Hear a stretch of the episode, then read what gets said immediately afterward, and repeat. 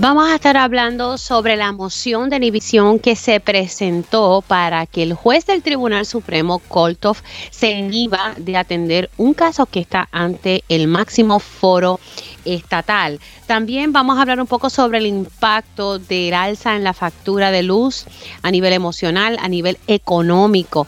También la Asociación de Industriales tiene su sentir sobre esta situación, cómo estaría impactando a estas industrias, lo vamos a estar hablando ya mismito.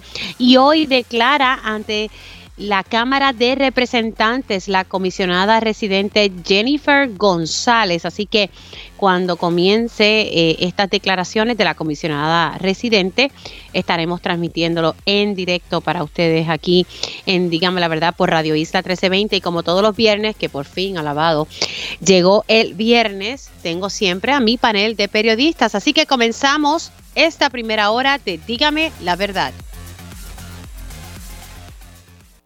Con más de 20 años de experiencia en el periodismo, periodismo ha dedicado su carrera a la búsqueda de la verdad. La verdad, la verdad. De frente al grano, con carácter entrevistará a las figuras más importantes de la noticia. Radio Isla presenta a la periodista Mili, Mili Méndez en Dígame la verdad. Muy buenos días Puerto Rico, bienvenidos a otra edición de Dígame la Verdad por Radio Isla 1320. Les saluda Mili Méndez, gracias por conectar otro día más. Llegamos por fin al viernes. Ayer em, en el espacio donde participo, en el programa Día a Día en Telemundo, estuvimos eh, sacando una información eh, que involucra eh, al juez del Tribunal Supremo, Eric Koltoff, eh, quien pues apareció en unas fotografías del pasado viernes, hace una semana, eh, reuniéndose, almorzando eh, con un abogado que está llevando un caso de descolegiación del Colegio de Profesionales de Trabajo Social. La información que nosotros presentamos es una moción que presentó los abogados del colegio de trabajadores sociales. Eh, y en esta moción se está pidiendo, en resumen, que el juez asociado del Tribunal Supremo de Puerto Rico, Eric Koltov, se inhiba de este caso que está activo ante este máximo eh, foro judicial aquí en Puerto Rico. Y ayer eh, estuve dialogando con el presidente del colegio, a quien tengo hoy en línea telefónica y para poder hablar un poco en profundidad sobre este tema, le doy los buenos días a la Ariemila Licea. Buenos días, ¿cómo está?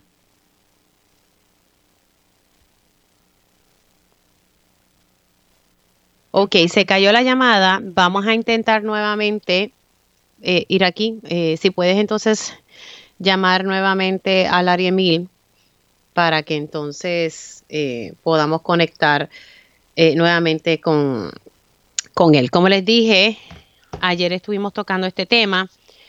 Es bien importante destacar que se presenta, aquí no, aquí se presentó el documento de la moción solicitando la inhibición. Se presentó una declaración jurada que hizo Laria Emilia Licea eh, Rodríguez y se presentaron unas fotografías eh, que forman parte de este documento. Y dejo claro que nosotros y la producción de día a día y esta servidora, ¿verdad? Eh, estamos en la mayor disposición de escuchar lo que tiene que decir el licenciado escribano. Eh, así que nos comunicamos con él ayer. Nuestra productora se comunicó, así que el espacio siempre está abierto y ahora que estoy tocando esto aquí en radio, también hago disponible este espacio para eh, que han demandado al colegio y que el licenciado también se pueda expresar, ah, así las cosas, lo que estamos esperando es que entonces digan si en efecto van a estar disponibles. Como les dije, tengo ya en línea telefónica al presidente del Colegio de Trabajadores y Trabajadoras Sociales eh, en línea telefónica, Laremila Licea. Buenos días, ¿cómo estamos? Buenos días, Mili. Gracias por la oportunidad de compartir contigo. Bueno, ayer cuando sacamos esta información, eh, eh, hay gente, ¿verdad?, que, que, tiene sus opiniones y algunos están eh, a favor de lo que ustedes están presentando, otros pues están eh, muy molestos porque entienden que el juez no se tiene que inhibir. Pero vamos al detalle de esta moción donde se está solicitando la inhibición del juez asociado del Tribunal Supremo, Eric Koltov. Vamos a, ¿qué fue lo que pasó? Vamos ¿verdad? en detalle con los hechos. Eh, las fotografías del viernes pasado. Cuénteme un poquito sobre eso. Bueno, el viernes pasado yo estaba almorzando con un grupo de colegas, éramos cinco personas que estábamos almorzando en un restaurante que se llama El Cerezal en Río Piedra, eh, en Cupey. Y nosotros nos, quedamos en las mesas de la parte de afuera. Yo veo entrar al juez Koltov al restaurante eh, pero cuando vamos a pagar tenemos que pagar adentro. Así que cuando entro a pagar y miro hacia la izquierda, porque me recuerdo como ahora lo que pasó, pues está el juez Cortós, está el visiblemente el que yo conozco como el exalcalde de Trujillo Alto, que se declaró culpable por corrupción, y está el abogado de la parte contraria a la nuestra en el caso del Supremo, que es el licenciado escribano y estaban allí compartiendo, ¿verdad? Inclusive un post en tu red social, el mismo, el mismo escribano lo acepta, te contesta y lo acepta, que estaba allí compartiendo con el juez. Así que, pues, admisión de parte, relevo de prueba. Y a nosotros, pues, nos genera una, una seria duda, Mili. Pues vamos a este, explicar a las personas por qué, porque quienes están escuchando pueden decir, bueno, pues un juez se está reuniendo con un amigo, están teniendo un almuerzo, ¿por qué eh, a ustedes le llama o levanta bandera el hecho de que eh, estuviesen juntos, ¿verdad? Voy a sacar del panorama al exalcalde de Trujillo Alto, y, ¿verdad? Eh, pero vamos a hablar de, las figuras. O sea, el, el licenciado escribano es el abogado de quienes están demandando al colegio. Eso es así. Y ha llevado una demanda, inclusive ha comparecido a medios de comunicación con un discurso sumamente violento contra el Colegio de Profesionales del Trabajo Social. Y pues mira, Mili, este, si no, si no estaban hablando del caso, al menos generan una apariencia de conflicto de interés y eso los cánones de ética judicial son muy claros sobre eso. ¿Sabes? Los jueces no se deben reunir con las partes que están en controversia y no, no es que se encontraron este, es que estaban almorzando juntos en una mesa. Porque tú entras, vamos a suponer que yo me encuentro un juez que yo conozco en un lugar este, y yo soy perito en salas de muchos jueces y, me, hay muchos jueces que me han escuchado testificar en sus salas muchas veces.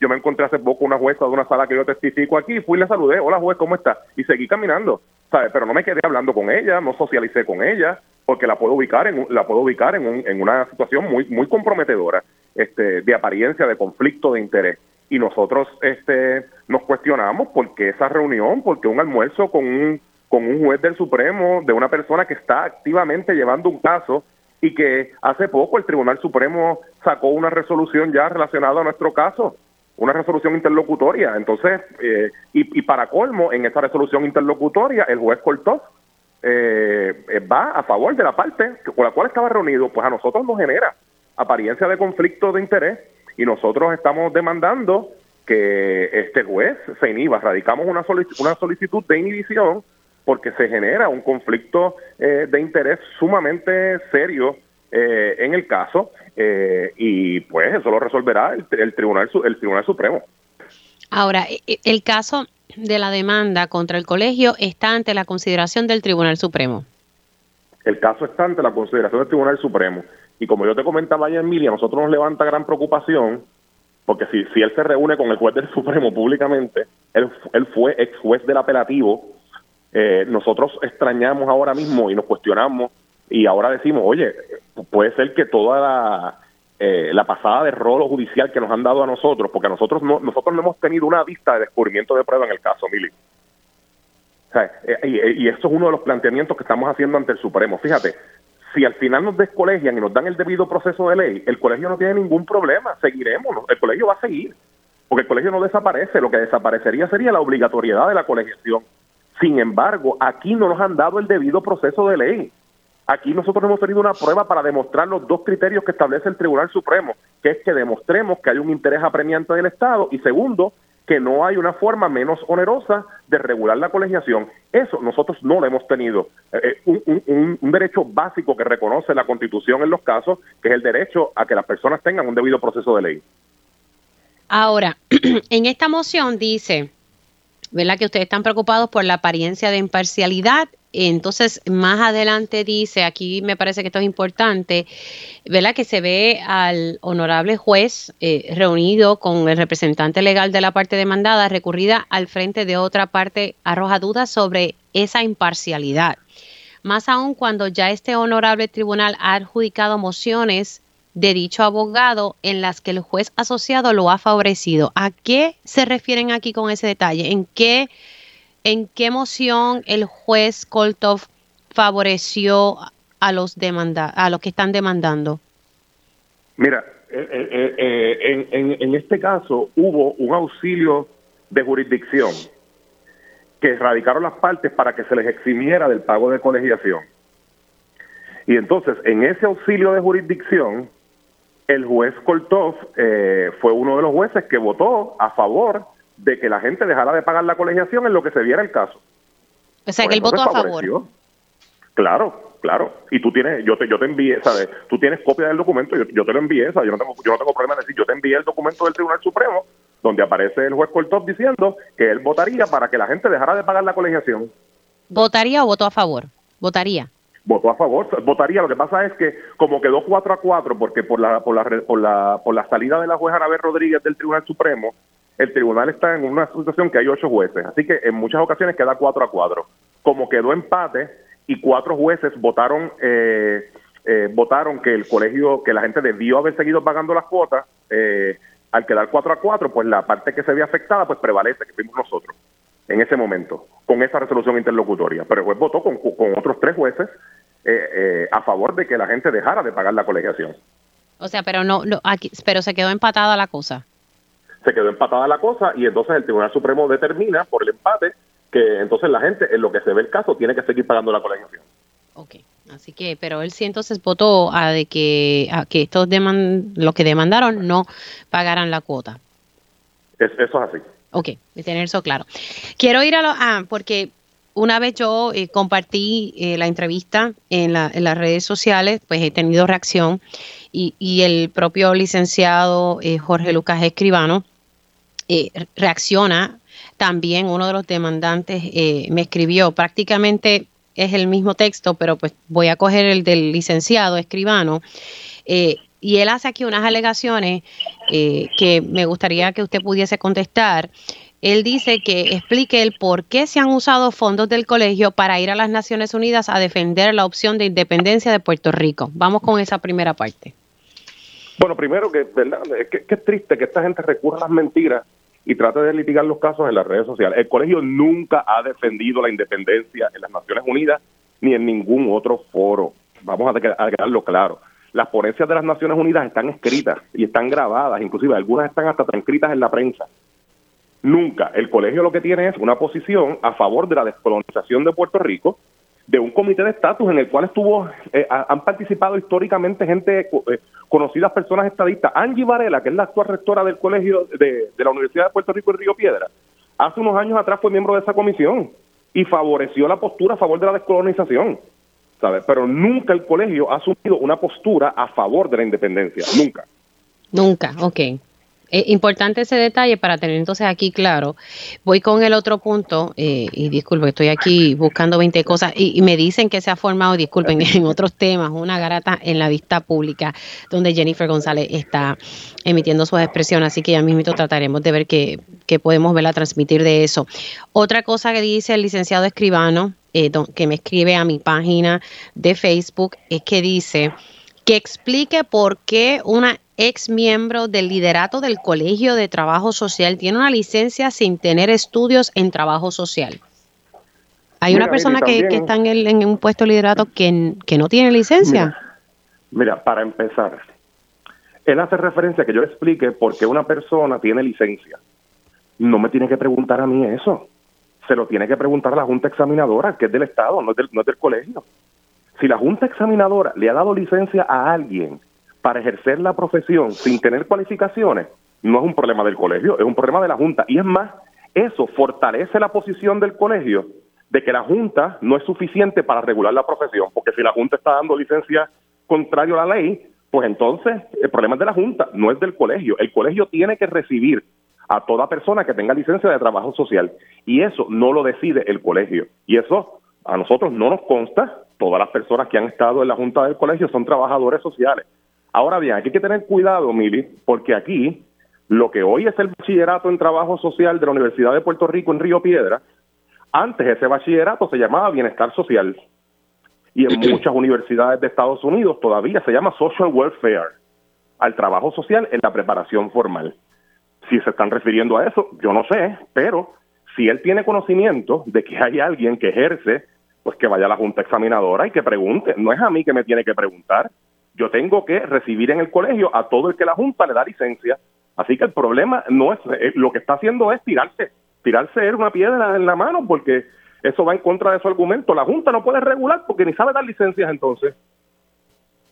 Ok, pues entonces eh, aquí también levanta un planteamiento eh, que dice la última asamblea del colegio congregó a 118 trabajadores sociales de los alegados 7.000 miembros. Entonces me dice también, espero que en su momento des tiempo igual a los demandantes para que expliquen lo que motivó la presentación de la demanda, el mismo tiempo que le dieron a él, y le contesto al licenciado, a quien conozco, escribano, que cuando él guste, aquí el espacio estará disponible y sigue estando disponible en televisión. Y como dijo ahorita, nuestra productora Angie Marie se comunicó con él. Y, el espacio está disponible cuando usted así lo requiera y así mismo se lo contesté a uno de los demandantes. La gente que me conoce sabe que siempre aquí se le da el espacio a, todo el mundo. Ahora, sobre eso, ¿realmente el colegio está, está perdiendo apoyo? Mira, los colegios profesionales, no solamente el Colegio de Profesionales de Trabajo Social, siempre han tenido asistencias intermitentes a sus asambleas, Mili.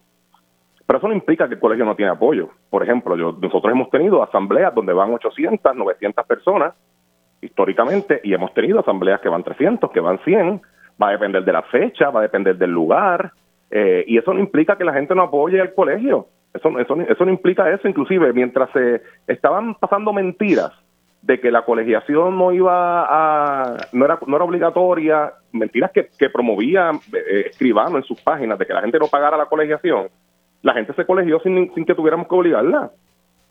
Entonces, ¿de qué estamos hablando? ¿Sabe? Una cosa es ir a una asamblea y otra cosa es el respaldo que yo tengo a la organización y ese respaldo nosotros lo hemos recibido por montones de, de, de lugares y otra cosa, Mili, él está hablando del quórum que hay a la hora que se empieza.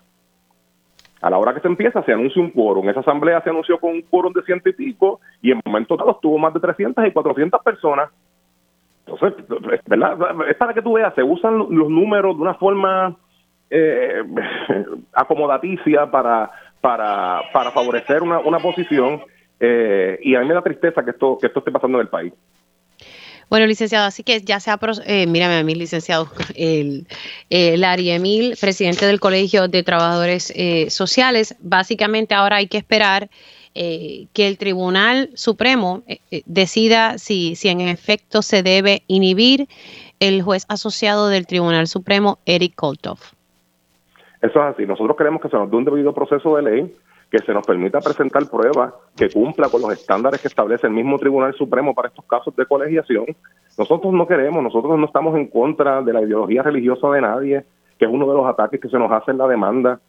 Nosotros estamos a favor de los, de, los principios del trabajo social, que es acompañar a la gente eh, eh, marginalizada, acompañar a la gente que históricamente ha sido excluida. El trabajo social es una profesión de amor y de solidaridad, no es una profesión de odio y nosotros vamos a estar, eh, y nosotras como profesionales del trabajo social, vamos a estar al lado de todas las causas que promuevan el amor, la solidaridad, los derechos humanos, la justicia social y la libertad de las personas y los pueblos. Bueno, pues gracias por estar con nosotros, Laria Emil. Un abrazo. Cómo no. Laria Emil Alicea, eh, presidente del Colegio de Profesionales del Trabajo Social, y vuelvo y recalco, eh, voy a tener que yo enviarle un texto directo al al licenciado escribano eh, para darle su espacio aquí, eh, porque pues me escribe en, las redes sociales y pues no siempre estoy ahí pega, pero, pero siempre estamos a la disposición. Y, como dije ahorita, nuestra productora, eh, la productora de mi segmento, en día a día se ha comunicado con el licenciado precisamente ayer en horas de la tarde. así que, y estamos esperando que nos diga en qué horario él puede estar con nosotros, así que el espacio está disponible, licenciado escribano. Eh, voy a ver si en la pausa le puedo mandar un texto. Antes de, pasar con mi próximo invitado, quiero eh, reproducir para ustedes lo que está pasando en la vista eh, pública allí en la Cámara de Representantes. estoy dándole play al vídeo que acabo de recibir y básicamente hasta Tomás Rivera, Tomás Rivera Chas está en esta vista está el licenciado Héctor Ferrer, está Johnny Méndez, bueno, todos los representantes eh, que están ahí en esta vista. Lourdes Ramos está hablando en estos momentos. En ocasiones anteriores, hasta senadores han participado, como fue la vista después de adelantado. Hoy es diferente, ¿no? Todos los legisladores todos los legisladores siempre se les ha reconocido y se les ha dado la oportunidad de hacer preguntas. Entonces hoy, en una comisión que apenas tiene un 29% de productividad, que solamente ha atendido seis proyectos en lo que va de dos años a cuatro años. a remover.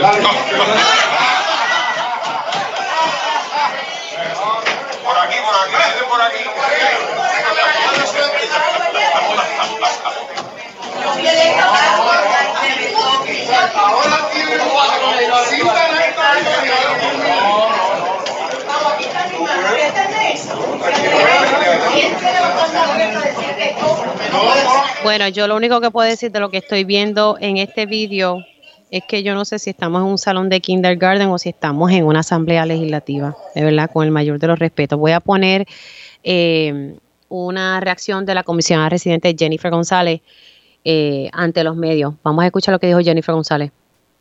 Jamás me pasó Falta de control y de conocimiento de los procesos legislativos y obviamente esto es una evidencia más de que esto es una vista meramente política, con fines políticos y no hay ninguna seriedad. Pueden estar, puede estar la delegación prácticamente completa aquí del PNP. Bueno, pues son los legisladores que están. No, yo no, usted me contesta. Pero es que hay espacio, hay, hay otros legisladores que están ahí. O sea, que usted está de acuerdo con el planteamiento de ellos. Pero es que, es que cualquier legislador, primero que esto es una vista pública, abierta al público, no a los legisladores. Bueno, pero es que ningún legislador ha dicho que va a impedirle a otro legislador llegar, pero si los legisladores de mayoría están en Mona, y no están aquí porque entienden que esta vista no es importante y porque es política, es un asunto de ellos. Pero yo creo que este es el mejor ejemplo de que aquí no hay seriedad en la discusión de los asuntos que se están trayendo, que esto es un ardid político pago con fondos públicos para adelantar sus candidaturas. Esas expresiones son de la comisionada residente Jennifer González, quien ya está allí en la Cámara de Representantes. Por lo que puedo entender, es que llegaron, y lo, vi en, el, en, las imágenes, el, el expresidente del Senado, Tomás Rivera Chávez, está el senador Juan Oscar Morales, han llegado senadores a la vista pública. Por lo que puedo entender es que hay objeción de que los senadores estén allí, lo que está diciendo eh, la comisionada residente, quien fue presidenta de la Cámara de Representantes, es que es una vista pública y los senadores tienen derecho a estar allí e incluso ser reconocidos. Así que eh, nada, eso es lo que está pasando ahora mismo en la Cámara de Representantes. Como les dije, nosotros en algún momento, cuando la producción allí en Radio Isla me notifique, estaremos entonces pasando a la vista pública. Quiero darle los buenos días, lo más seguro me tenga que ir a la pausa, pero le pido a mi próximo invitado que se quede en línea y es el economista Heriberto Martínez. Saludos, ¿cómo estamos? Saludos, Mini, para ti y para todo el público de Radio Isla en la mañana de hoy.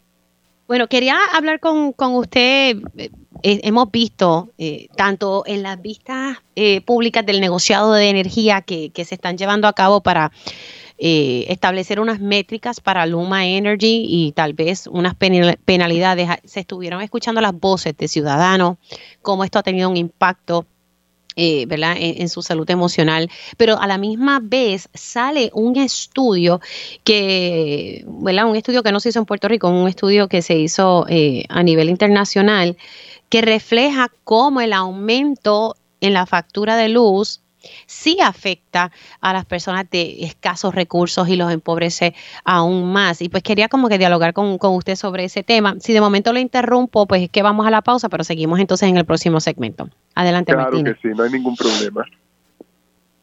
Ah, me dice que tengo la pausa, discúlpeme. Tengo la pausa. Vamos a dejar esa pregunta sobre la mesa y al regreso eh, continúo el diálogo con el economista Heriberto Martínez. Regreso en breve. Y ya estamos de regreso aquí en Díganme la Verdad por Radio Isla 1320. Les saludan Mili Méndez. Estuvimos pasándole eh, unos audios de lo que está pasando en la vista pública en la Cámara de Representantes. Hoy la comisionada residente Jennifer González declara ante la Comisión Anticorrupción que preside el representante Héctor Ferrer hijo y, básicamente esto trata sobre un vídeo que estuvo corriendo por las redes sociales eh, donde se escucha a la comisión decir que falta poco eh, y, pues que aquellos que han sido amenazados por asistir a actividades de ella, estoy aquí resumiendo, ¿verdad? no lo estoy diciendo textualmente, pero en ese vídeo sale a relucir de que alegadamente hay empleados eh, de confianza que están siendo eh, amenazados si van a actividades de la comisionada residente, que todos sabemos que no ha descartado aspirar a la gobernación. Todavía no ha tomado la decisión, pero sí lo está auscultando y lo está evaluando, no lo ha descartado. Así que la Comisión Anticorrupción de la Cámara de Representantes la citó a una vista pública hoy, ella está allí y pues se ha formado este revolú porque llegaron senadores. Y la realidad es que pueden participar, es una vista pública. Eh, yo no estoy allí, obviamente estoy eh, pasando los vídeos eh, y las expresiones que me están pasando, pero la realidad es que pues es una vista pública y la pregunta es si ellos pueden participar. Yo tendría entendido que sí. Pero bueno, vamos a continuar la conversación o arrancarla por fin con el economista Heriberto Martínez sobre los efectos eh, del alza en el costo de la luz, cómo esto afecta a las personas eh, que, de escasos recursos. Eh, y hay estudios que ya han salido y hoy primera hora publica uno de ellos, un estudio eh, a nivel de a nivel internacional que se hizo sobre el impacto, ¿verdad? Los efectos que tiene la guerra en Ucrania, especialmente en el costo del combustible y cómo esto, ¿verdad? Ha disparado los precios. Y acá pues yo diría que se agravaría un poco más, y Heriberto Martínez me pudiese decir si eso es correcto, con la situación de que la Junta de Control Fiscal ha presentado eh, pues unas tarifas, y digo una porque son dos, hay una tarifa fija y una tarifa volumétrica para pagar la deuda de la Autoridad de Energía Eléctrica. Martínez, ¿cómo estamos? Ahora sí, Mili, saludos, todo bien, ¿y tú? Todo bien, gracias a Dios. Eh, ¿Qué le parece todo esto y lo que ha, trascendido sobre el impacto que tiene el, aumento en el costo de la luz, usted que es economista? bien breve, Miri. Si nosotros hacemos una observación del el presupuesto familiar en Puerto Rico, particularmente capas medias, trabajadoras profesionales, hay cuatro renglones principales, el pago de la hipoteca, los alimentos, eh, pago de la luz y la gasolina. Por lo tanto, conflicto geopolítico eh, que tiene impacto adverso sobre el precio del petróleo y los combustibles, ya inmediatamente alteran en Puerto Rico dos renglones de, eh, eh, de manera inmediata, perdón por la redundancia, gasolina y factura de la luz. Y eventualmente tiene impacto también sobre el costo de los alimentos, que ya mire, en Puerto Rico hacer compra está prohibitivo. O sea, los alimentos ahora son un bien de lujo. Entonces, la realidad es que lo que está presentando la Junta como plan de ajuste de deuda para la autoridad, lo que hace es agravar aún más la capacidad de las familias para poder llegar a fin de mes. Sea, ya sabemos que un problema fundamental que tenemos hoy es que hay mucha gente trabajando, pero el ingreso no da como resultado de la inflación, de los costos en el combustible, costos en los alimentos, etcétera. Y lo que está proponiendo la Junta para, para desmenuzarlo brevemente, Mili, es un cargo fijo para todas las familias de 13 dólares y un cargo variable de 3 centavos para los que consuman más de 500 kilovatios hora. O sea, estamos hablando prácticamente de todas las familias en Puerto Rico consumen eh, más de 500 kilovatios y eso lo que hace es poner más presión sobre el poder adquisitivo de la familia. Eh, hay entonces que recortar en otras áreas. Hay que, muchas veces esto también tiene impacto adverso sobre la salud y la salud mental y el resultado, mire, el peor de los mundos posibles que estamos viviendo en Puerto Rico en este momento. Mucha gente con enfermedades mentales y una generación completa buscando salir de Puerto Rico. Sí, y, verlo eso es demasiado triste. Sabemos que el cargo fijo de los 13 dólares, aquellos que reciben subsidios no, no lo van a tener que pagar, el de 13 dólares, pero sí el volumétrico cuando pasen los 500 kilovatios hora. O sea que, que en un momento dado sí va a tener un impacto casi en todos los sectores eh, del país. A mí me llama la atención y ya mismito voy a estar hablando con la vicepresidenta ejecutiva de la Asociación de Industriales sobre este tema. Esto va a tener un impacto eh, en las industrias, pero también en las pymes que a la ¿verdad? que a su vez y sé que me lo acaba de decir a su vez va a tener un impacto en lo que nosotros consumimos porque si yo tengo más costos de producción en mi negocio yo voy a pasar eso en la cadena eh, y al final el consumidor paga de, eh, eh, a ese, ese punto es bien importante, mire, extremadamente importante. De ordinario, empresa a la cual se le aumentan los costos, pasa ese costo a los consumidores. Pero si los consumidores no lo pueden absorber, y va, disminuye la venta, disminuye el servicio, probablemente la empresa tenga que absorber parte de ese costo también. ¿Y qué ocurre? Grandes empresas en Puerto Rico, mire, a mí no me preocupa mucho porque casi todas tienen decreto, cotizan en los mercados bursátiles o son parte de holding company y tienen acceso a financiamiento propio, tienen acceso a fondos de inversión, tienen acceso a líneas de crédito. Mi preocupación son las pymes que es donde se concentra la mayor parte del riesgo de puertorriqueños que desean emprender. Entonces, esos tienen ahora un cargo adicional en un contexto donde la luz eh, es una de las el costo de la factura de luz es una de las razones principales para la quiebra de pymes en Puerto Rico. De hecho, mire, ya salió que en enero las quiebras eh, personales y las quiebras empresariales, tanto para reestructuración como para cierre, aumentaron.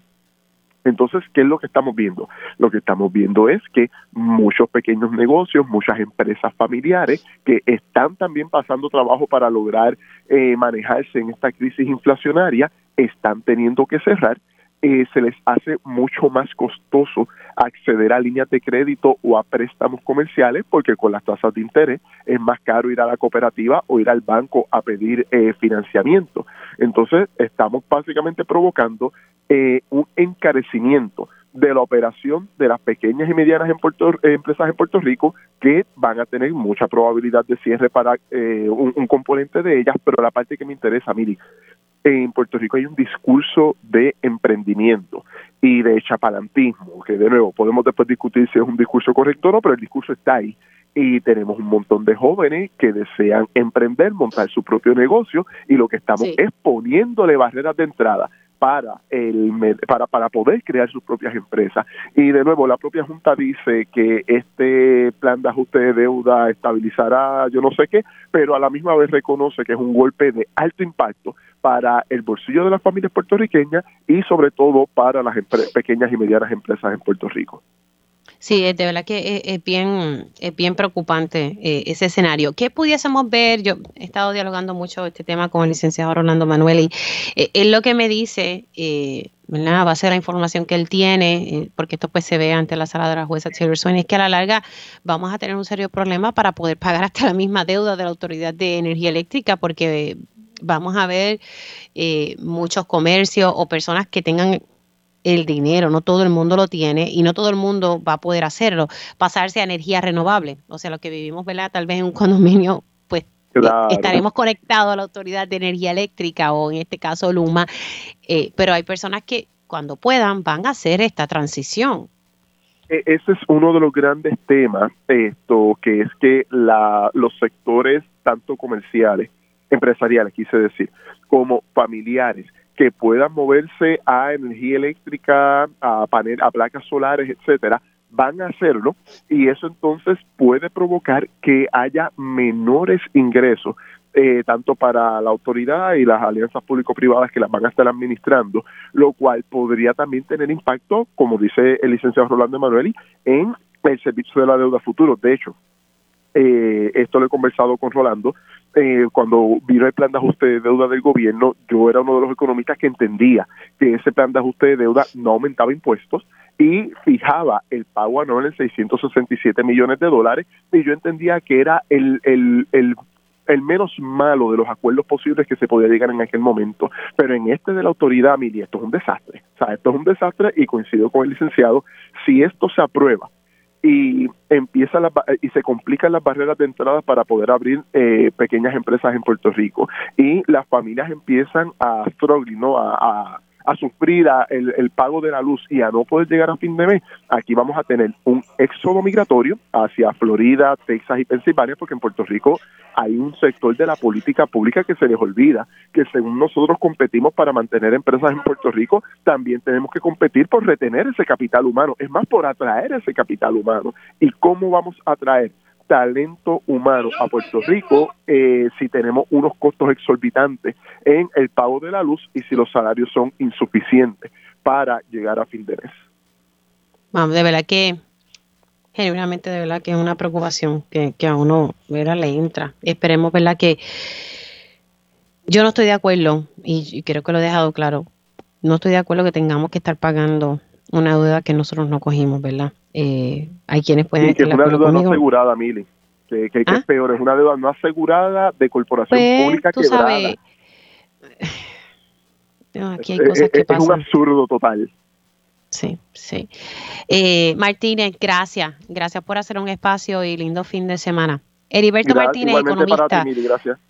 Cómo no, eh, hablando sobre los efectos en la costo de luz. Precisamente eh, en, la, en la pausa vamos a estar hablando con la vicepresidenta ejecutiva de la Asociación de la Asociación de Industriales. Pero antes de irme a la pausa, quiero, sigue, eh, voy a seguir poniéndoles extractos de, de lo que está pasando en la, en la vista pública, donde está a punto, no sé si ha comenzado ya a declarar la comisionada residente Jennifer González, pero vamos a poner un poquito de lo que está pasando allí entre los legisladores.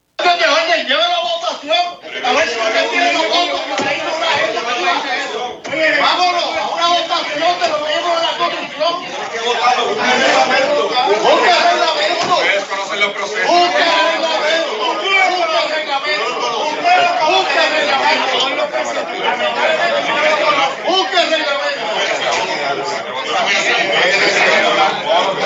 Busca reglamento. Busca reglamento. Compañera.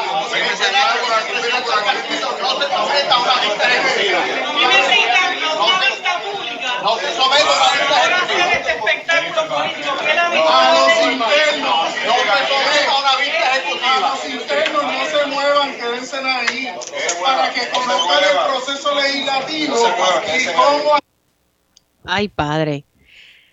Señores, esto es lo que está pasando en la Cámara de Representantes. La, una de las personas que estaba que se levantó y dijo, búscate reglamento, búscate reglamento, ese representante José Aponte. También está eh, el expresidente de la Cámara de Representantes, Johnny Méndez. Así que hay una discusión aquí porque los, llegaron senadores a la vista pública eh, y pues merecen, ¿verdad? Eso es lo que está señalando, están señalando los legisladores que merecen ser reconocidos allí. Y Jennifer González, pues ya ustedes escucharon que dijo, ustedes me citan aquí para este espectáculo. Así las cosas, con eso me voy a la pausa. Y ya estamos de regreso aquí en Dígame la Verdad por Radio Isla 1320. Les saluda Mili Méndez. Eh, ya todavía, aparentemente todavía no ha comenzado de manera formal esta, esta vista pública. Ya le, he compartido a ustedes unos audios de lo que está pasando eh, allí en esta vista pública. Voy a, seguir con, mi agenda y tan pronto arranque de manera oficial, pues estaremos pasando allá para darle ¿verdad? todos los detalles. Pero han surgido diferencias entre los legisladores porque eh, llegaron senadores, eh, y, digo senadores porque estoy viendo en el vídeo al expresidente del Senado, Tomás Rivera Chats, el senador Juan Oscar Morales, que llegaron allí a la vista pública y bueno, eso ha atrasado un poco los trabajos. Sigo con, mi agenda y hablando sobre el impacto en el alza de costo de la luz, no solamente ¿verdad? a los abonados, pero también a las pequeñas, medianas empresas y a las industrias. Tengo en línea telefónica a Yandía Pérez, vicepresidenta ejecutiva de la Asociación de Industriales. Saludo, ¿cómo está usted? Saludo, buenos días, ¿cómo está? Aquí un poco, un poco asfixia, pero no es culpa suya. Qué bueno poder eh, conversar con usted. Quería, sé que tienen mm, unos temas eh, sobre salud que vamos a estar dialogando eh, en breve, pero quisiera conocer el sentir y, y qué le han dicho, ¿verdad?, los que forman parte de la Asociación de Industriales con con estas tarifas que se presentaron para pagar la deuda de la Autoridad de Energía Eléctrica, o sea que va a tener un impacto en todos los sectores, incluyéndolo a ustedes. Sí, eh, pues mira, la oportunidad, ¿verdad?, de compartir un poco sobre el evento que tenemos, pero te comento en relación al tema de el aumento en las tarifas de energía, que a este momento pues no sabemos si esto finalmente va a prevalecer o no. Eh, para todas las industrias esto va a ser un impacto. Eh, sabemos que hay una deuda, que hay que repagarla, que hay un compromiso, ¿verdad?, como país de atender el tema para poder, ¿verdad?, liberar este el proceso de la quiebra de la autoridad. Sin embargo, eh, no deja de ser preocupante para todos los sectores el que tengamos un impacto en costo para tener acceso a un sistema de energía que ahora mismo lo más que nos preocupa es que para colmo no es un, este, un servicio resiliente, estable, confiable. Por lo tanto, el hecho de que tenemos que resolver la deuda es un componente importante para resolver nuestra situación con el tema de energía, pero que definitivamente hay que atender por otro lado el que tengamos un sistema que sea confiable, que por el costo tan exagerado que tenemos en Puerto Rico para tener acceso al sistema energético, eh, venga eh, acompañado de un proceso de transición que lleva tratándose de implementar eh, hace un tiempo bajo la ley 17 y ese proceso también se tiene que acelerar. Tenemos que asegurarnos de que Puerto Rico se mueve en la dirección correcta hacia tener una energía confiable y que podamos eh, mantenernos competitivos, tanto todas las empresas que existen en Puerto Rico como para traer empresas nuevas a invertir y a desarrollar industria local en Puerto Rico. Claro, pero bajo ese escenario, eh, y esto sin contar los aumentos que ya estamos pagando, pero bajo este escenario yo no, yo no vislumbro, usted, ¿verdad?, que sabe más de estos temas, que vengan empresas a querer invertir aquí con ese alto costo energético. Pues por eso mismo es que tenemos que atender cosas paralelas, ¿verdad? Atender cómo buscamos eh, bajar el costo de energía, pero de la misma manera, cómo lo hacemos un sistema resiliente, invertir en salir de estas plantas de combustible fósil que llevan ya, son antiguas, que no son coste eficientes.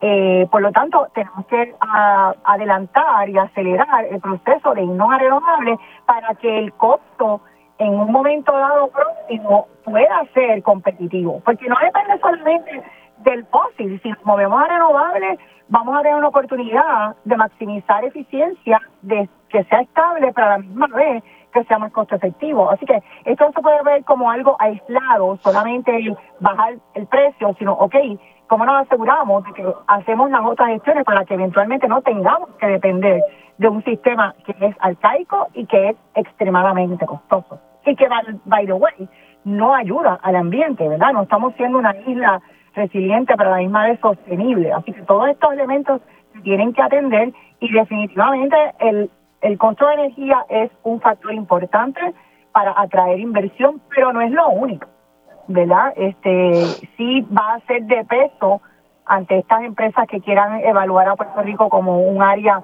de oportunidad para venir a invertir, pero también tenemos otros elementos como el talento, La infraestructura, el ecosistema que existe en Puerto Rico, de todas las ¿verdad? empresas que hay, muchas de ellas puertorriqueñas, que apoyan servicios eh, para esas compañías de manufactura que necesitan suplido de etiquetado, de caja, de laboratorio, de limpieza, de mantenimiento, de cafetería. O sea que, vamos, eh, es indispensable que se atienda el tema de energía, pero que también eh, saquemos ventaja de todo ese ecosistema y esa experiencia de más de 60 años que hay en Puerto Rico de empresas de manufactura globales de clase mundial que, vamos, hace atractivo que la gente piense en Puerto Rico porque hay un talento y hay ese ecosistema eh, existente. Vamos a hablar ahora y definitivamente, ¿verdad? Eh, sabemos que este, el costo energético es sumamente importante y, en este momento vamos a ver qué, qué ocurre. Pero vamos a hablar del evento. Ustedes eh, atienden, tienen un evento que llevan a cabo año tras año eh, relacionado al tema de la salud. O sea, la Asociación de Industriales involucrándose en, un tema que me parece que también es sumamente importante. ¿Qué, ¿Cómo ustedes trabajan ese tema de, de salud además de este evento? Pues mira, nosotros tenemos un comité de salud, ¿verdad? Que recoge todos los sectores de la industria, como lo que es hospitales, planes médicos, laboratorios, servicios de salud mental, etcétera. Este, y dentro de, ¿y por qué? Porque nosotros como asociación industriales, a veces la gente piensa que solamente somos para manufactura y la realidad es que nosotros recogemos todos los sectores industriales de Puerto Rico. Y el sector de, ¿verdad? de lo que es el tema de salud es un sector importante dentro de nuestra matrícula y entendemos que eh, como entidad podemos apoyar en diferentes eh, iniciativas para todos los sectores que nosotros atendemos. Así que hemos eh, agrupado en ese comité un grupo de líderes de diferentes sectores del área de la salud y ellos son los que organizan, basado en las necesidades de estas industrias y las tendencias globales y locales que se están dando, organizan este evento que se llama la Cumbre de Salud y este año el tema es redefiniendo el modelo de salud. ¿Y por qué el redefiniendo el modelo de salud? Sabemos que eh, el tema de salud en términos de terapia, de la forma en que se maneja el paciente, las tecnologías, este, inclusive la, la, parte de lo que es la cubierta médica, etcétera, etcétera, son temas bien importantes en Puerto Rico y especialmente con el, ¿verdad? El, el dilema que siempre ha habido de que nos dan menos fondos federales versus comparado con otras jurisdicciones de Estados Unidos, pues es importante entender cuál es, eh, cuál es el ecosistema que hay en Puerto Rico y cómo hoy hay tecnología, programas, eh, oportunidades de colaboración entre comunidades, suplidores, el área médica para atender a los pacientes y asegurarnos de que si atiende estos cambios que se están dando en el sector de salud de manera oportuna, que nos educamos y que promovemos que tanto tecnología como tratamiento y como educación en las condiciones graves o crónicas que hay en Puerto Rico, que vamos, entre, entre ellas está el cáncer, las estamos atendiendo. Qué bueno que, ¿verdad? que se tocan e-, estos temas. La salud es uno muy importante. Lo que es educación, salud, el tema energético en estos momentos eh, son vitales. Yandía Pérez, gracias. Gracias por sacar un espacio, por estar aquí y, estar aquí con nosotros. Pues nada, eh, antes de que nos vayamos, los invito a que vayan a nuestra página industrialespr.org donde pueden encontrar la agenda, toda la información de registro, allí mismo se pueden registrar y la actividad es el 24 de febrero en el Royal Sonesta de 8 a 5 de la tarde. Y un punto bien importante que no quisiera irme sin mencionar es que este año tenemos un programa de reconocimientos a sectores dentro del área de la salud que creo que es un elemento bien importante porque hay muchas cosas buenas pasando en Puerto Rico y a veces nos enfocamos solamente en lo que no hay, en lo que no sirve. Y yo creo que es importante que reconozcamos a esos líderes que están haciendo algo en Puerto Rico para ayudar al sistema de salud y a proveer estos servicios eh, de mejor calidad a todos los puertorriqueños. Así que los invito a que nos acompañen el viernes 24. Muchas gracias, Pérez. Un abrazo. Se cuida mucho. Igual, gracias, Mili. Gracias. Bueno, sé que tengo una pausa, pero no sé si puedo pasar a lo que está pasando en la vista pública en la Cámara de Representantes. Ya formalmente comenzó esta vista y parece que, eh, ¿verdad? Hay serias diferencias entre el presidente de la comisión, Héctor Ferrer, y Alpar. Y vamos a pasar, antes de irnos rapidito, vamos a pasar allá a, la vista pública. Me parece que es importante. Señor Rodríguez Aguilar. Señor presidente, es para tener conocimiento de los miembros de la comisión, cuáles son los turnos según los vamos, los orden de llegada. Cuando, para establecerlo. Cuando, finalice el turno, yo mi turno, yo voy a estar eh, reconociendo los turnos. Tenemos el listado, compañero. Puede acercarse y lo puede ver acá. Puede compartirlo para récord, señor presidente. Puede, puede venir acá y, verlo con mucho gusto. No, puede, puede, puede pasar acá y verlo. los turnos los voy a reconocer en el momento que le toque su turno, no se preocupe. Por orden de llegada, y usted lo sabe. Yo sé, pero quiero saber el orden de llegada que tiene la comisión porque uno llegamos bien temprano. Vamos a saber la verdad de lo que está pasando en el gobierno de Puerto Rico. El que quería evitar la vista era usted. No, yo no. Que quiere hacer la vista ejecutiva y sacar la prensa. Vamos a continuar. No, lugar no soy yo. Yo quiero una vista pública para que se entere el pueblo de Puerto Está fuera de orden, compañero. Está fuera de orden. Testigo. Señora González Colón, vamos a proceder a tomarle juramento para comenzar la vista pública y su y las preguntas de este servidor y de los compañeros. Señora González Colón, levante su mano derecha y repita. Señora González Colón, con su mano derecha y repita la siguiente oración. Yo. Yo. Jennifer González Colón. Jennifer González Colón, mayor, mayor de edad, vecina de Carolina. Debidamente citada como deponente ante la Comisión de Anticorrupción. e Integridad Pública de la Cámara de Representantes de Puerto Rico, comparezco en calidad de debidamente citada para comparecer como vicepresidenta del PNP ante esta comisión. Vengo aquí hoy y libre y voluntariamente declaro.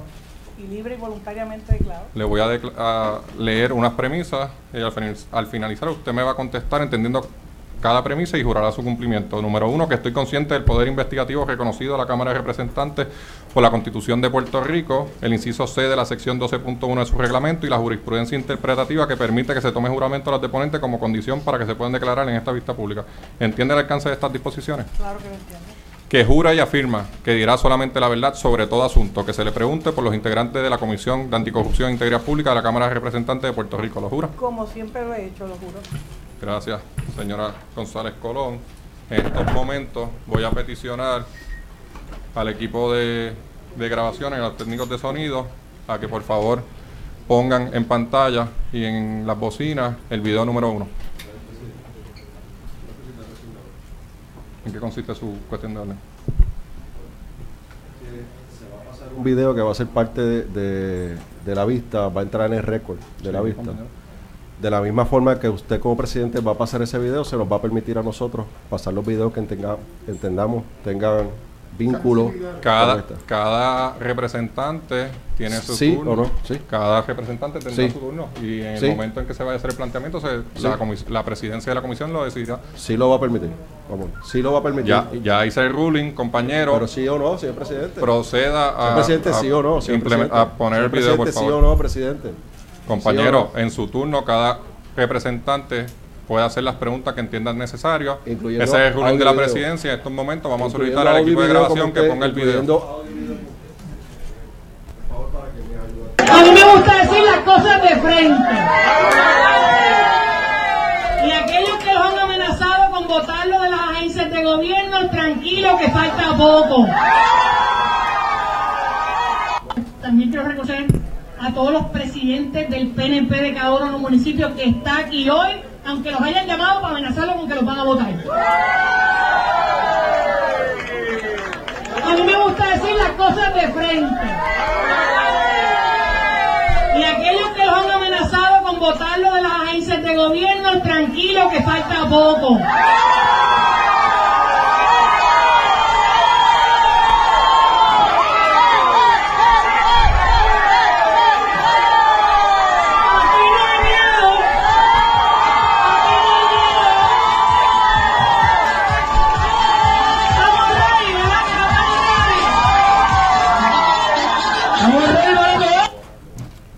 Señora González Colón, en ese mensaje usted realiza las siguientes expresiones y la voy a citar. También quiero reconocer a todos los presidentes del PNP de cada uno de los municipios que está aquí hoy, aunque los hayan llamados para amenazarlos de que los van a votar, ¿cierto? Yo no tengo derecho a hacer unas expresiones antes de entrar en un interrogatorio, Señora señor comisionada presidente. residente, en la citación que le compartimos y le entregamos, establecía que si usted, si usted quería hacer unas expresiones, tenía que comparecer mediante ponencia escrita y entregarla 48 horas antes. Además, tuvo la oportunidad de acudir a las agencias pertinentes y no lo hizo. que usted me citó dice, y cito, usted tendrá la oportunidad de presentar una ponencia escrita que complemente su testimonio. Y dice además que dicha ponencia debe ser entregada, pero no sustituirá de forma alguna su comparecencia presencial. Y, Y- como dice y- esa comunicación, perdóneme, déjeme No, no, terminar el terminar. pensamiento. Como dice que es- yo tendré la oportunidad, yo decidí no presentar una ponencia, pero estoy lista para hacer unas expresiones sobre la vista que me están Y- citando aquí hoy. Y el reglamento de la comisión establece que usted contestará las interrogantes de los miembros de la comisión. Tuvo la oportunidad de presentar la ponencia por escrito, hacer sus expresiones, pero le vamos a permitir que si usted quiere presentar unas expresiones por escrita, un plazo de 48 horas para que sí lo hagan. No tenemos problema en estos momentos. Pero, Va a contestar las interrogantes Se- de señor- los miembros de la comisión. presidente, con el mayor respeto que usted se merece. Y usted conoce el proceso legislativo Por y eso- conoce que el mismo. presidente tiene la discreción para lo que se está Por eso mismo, a el señor presidente, yo vengo hoy aquí, para cooperar. yo vengo hoy aquí como vicepresidente del Partido No Progresista, no rehuí una citación, comparezco aquí hoy, he esperado ¿verdad? los asuntos internos de la comisión y quiero hacer unas expresiones sobre la citación que se me hace aquí hoy de frente y estoy disponible para contestar todas y, Y- cada una de las preguntas. Discúlpeme, yo lo escuché, ahora No. escúcheme, usted, usted me citó a mí, ¿verdad? Claro, y usted Pues viene a entonces contestar las preguntas de esta nueva comisión y los representantes. escuche las expresiones que yo tengo que hacer. Porque yo no, yo no me he movido de aquí y yo entiendo y presidí este cuerpo y fui portavoz de este cuerpo y a los testigos, cuando se les cita, se les permite hacer unas expresiones. Algunos entregan ponencia escrita, otros no. Y en estos momentos usted conoce el reglamento y está a discreción del presidente de la comisión tomar la decisión. En estos momentos los representantes van a hacer las interrogantes y usted las va a contestar. Están fuera de orden, compañeros. Están fuera de orden. Están fuera de orden. Están fuera de orden, compañeros. Voy a Vamos a, contestarle sus preguntas. vamos a contestar, vamos a permitirle a la comisionada residente que conteste las interrogantes de cada uno de los miembros de la Comisión Anticorrupción e Integridad Pública. Estoy aquí en respuesta a la citación que recibí por la resolución de la Cámara 917. Y vamos a, y vamos a estoy comenzar. contenta, estoy contestando. Usted me dijo que contestara las preguntas, yo estoy contestando. Por eso, pero Estoy contestando lo que yo entiendo, no lo que usted quiere escuchar. No, Así que usted tiene que respetar lo que yo vengo aquí a decir. residente, usted fue presidente de este cuerpo. Respete la, en la presidencia de la comisión. Señor presidente, usted no está interrogando comisionada residente, usted está interrogando a la vicepresidenta del partido. Así que refiérase a ella como vicepresidenta del partido Nuevo Progresista. No, es como está compareciendo hoy aquí. Tengo al compañero Ortiz González acá que va a hacer una petición. Presidente, señor presidente, yo creo que el presidente ha sido claro en que los asuntos que son discrecionales del presidente, él ha tomado una determinación. Yo creo que debemos permitir que comience la vista, que la señora comisionada residente pueda contestar las preguntas de cada uno de los miembros de la comisión sin permitir interrupciones adicionales. Es discreción del presidente. Presidenta, que va a tomar una determinación, Y- señor presidente. Todos los compañeros aquí presentes que son parte de la Comisión Anticorrupción e Integridad Pública van a tener el momento para hacer sus preguntas. Vamos a, va- ¿Van a permitir que se conozca la verdad? Adelante, adelante, adelante compañero. planteamiento de orden es que se le permita y se lleva a votación entre los miembros de la comisión el que se le permita a la, a la vicepresidenta del partido poder presentar sus expresiones ante esta comisión. Que no sea unilateral su determinación, señor sino que sean los miembros de la comisión quienes determinemos si se le da el espacio a la comisionada Señor expresidente, vicepresidenta del partido. el reglamento de la Cámara de Representantes establece que para garantizar un estudio profundo y comprensivo por los miembros de las comisiones de los asuntos ante su consideración, se establece que los doponentes, sean personas naturales o jurídicas, entidades públicas o privadas que han sido citados, tendrán que enviar sus ponencias de manera electrónica a la comisión con un mínimo de 48 horas previo a la realización de la vista pública o reunión a la que han sido citados. El incumplimiento con este requisito conllevará que el deponente no podrá participar ni ser escuchado en la vista pública o reunión que fue señalada. Este presidente entiende que es meritorio escuchar a la señora González Colón. ¿Y a cuál través es- de las cuál preguntas. es su determinación? A través de las preguntas ¿Cuál es que los miembros de la comisión estarán planteamiento estableciendo. Así que orden? vamos a declarar no al lugar sus peticiones y vamos a continuar con las preguntas de cada uno de los representantes. Para Señ- contestar sus preguntas, señor presidente de la comisión. si me permite, comisionada voy a- residente. Yo le voy a estar formulando unas preguntas y usted me las contesta. Vicepresidenta del partido. En, este, en el mensaje que escuchamos, usted realizó unas afirmaciones y se las voy a citar para que usted me confirme si eso fue lo que usted dijo.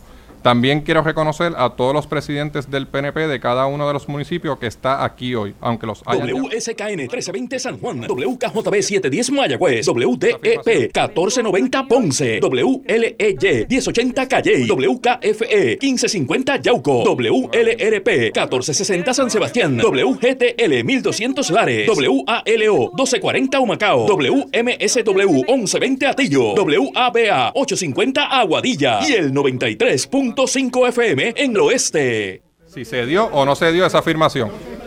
Proceda a contestar. Señor presidente, usted fue el que presentó el video.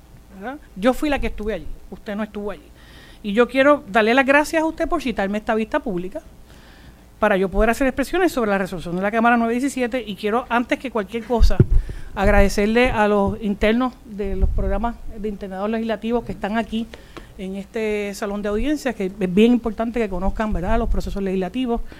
Eh, agradecerle a usted, a los miembros, a los portavoces de las comisiones que están aquí hoy, eh, a los pasados presidentes de los cuerpos legislativos, eh, vicepresidentes del PNP y hoy portavoces del PNP en la Cámara y Senado, Johnny Méndez, Tomás Rivera Chat, al resto de las delegaciones eh, del PNP en Cámara y Senado que estén aquí conmigo hoy. Aquí se está haciendo Una, una, vista sobre unas eh, expresiones que yo hice el pasado 28 de enero de este año en Añasco, en la Hacienda La Igualdad. Dicho sea de paso, hoy eh, vengo también contenta porque hoy eh, los estadistas celebramos el natalicio de Luis Aferré, eh, que es el padre fundador del Partido Nuevo Progresista, líder de la estadidad, que le dio el voto a la juventud a los 18 años, títulos de propiedad, el bono a los servidores públicos, puso a su primera mujer señora como, vicepresidenta del Partido Nuevo Progresista. Como nuevamente, miembro de un yo gabinete. Le hice unas preguntas, le estoy haciendo y se las estoy contestando, le estoy dando el contexto. Está bien, pero es que yo le estoy haciendo una pregunta si usted realizó esa afirmación o no. ¿La realizó? señores compañeros, no interrumpan los procesos de la comisión y vamos a permitir que los interrogantes. Cada cual va a tener tiempo para hacer sus resoluciones, sus preguntas. Adelante. Usted es dueño de su pregunta y la, y la señora vicepresidenta la contestación. Claro, pero lo que no sea que le permita la contestar la pregunta. de la pregunta se puede interrumpir. Es que la pregunta no puede ser sí o no, señor presidente. Ella tiene derecho a contestar lo que entienda. No ha lugar su petición. No ha lugar su petición.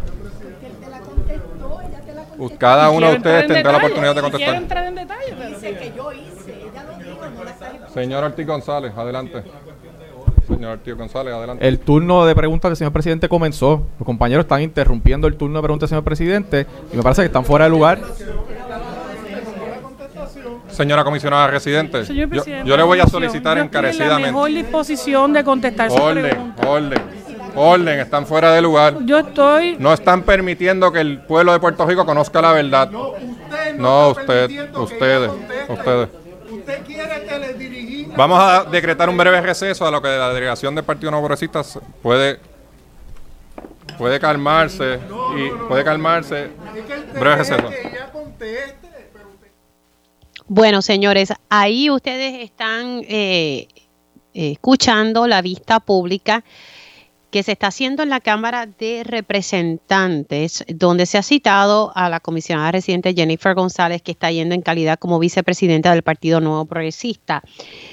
Todo esto está relacionado al audio, al audio eh, que corrió por todas las redes sociales de un evento que se llevó a cabo en Añasco, en una hacienda, eh, y donde claramente eh, la comisionada residente dice, y aquellos que, ¿verdad? Que, que los han amenazado con votarlos, tranquilo, que ya falta poco. Eh, y pues la vista pública va, está relacionada a ese suceso y, y, pues se ha visto de manera atropellada. Primero que no comenzó a la hora por diferencias eh, que surgieron antes del inicio de la vista pública entre el presidente de esta comisión anticorrupción, el licenciado Héctor Ferrer Santiago, y también líderes del, PNP. Y ahora escuchábamos eh, al expresidente de la Cámara de Representantes, Johnny Méndez, eh, pues decirle, mire, no está dejando que ella conteste. La realidad es que, mire, yo creo que avanzamos más si dejan que ella se exprese y entonces luego se hacen las preguntas porque todo se está dilatando entre estas diferencias entre los legisladores.